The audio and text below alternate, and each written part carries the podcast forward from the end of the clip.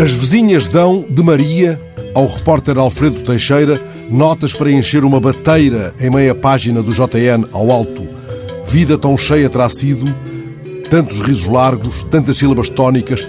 Não há Jesus perdida na linha no apiadeiro da aguda. Vida vasta como o areal, tantas histórias, ai vizinha, graves, esdrúxulas, na correnteza da aguda. Tamanha como a Rua do Mar, só aparentemente minguada na sua nomeação. Chamavam-lhe Mariazinha, canção do Zé Mário, mas o nome, assim posto em diminutivo, não a diminuía ou apocava, antes engrandecia.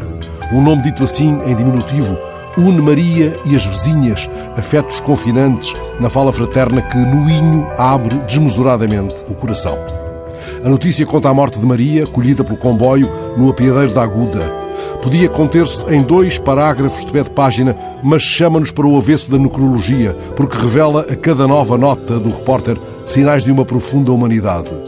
Diz-nos que Maria não ouviu o sinal, saíra de casa sem o aparelho auditivo e foi atrás de outras duas vizinhas que conseguiram passar. A dona da tabacaria junto ao alpiadeiro vai ter saudades desta mulher que ali parava todos os dias a conversar um pouco. Alguém descobre o barulho de uma vida que estoura, parecia o rebentar de um balão.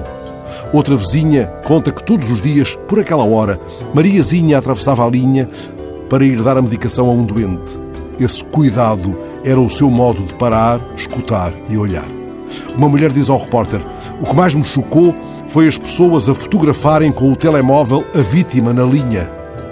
Eis a obscena voragem, o toque e foge da vidinha com as suas pindéricas patologias. Na verdade, nestes dias de curiosidade mórbida, continuamos surdos a estas vozes. Não paramos, não escutamos, não olhamos.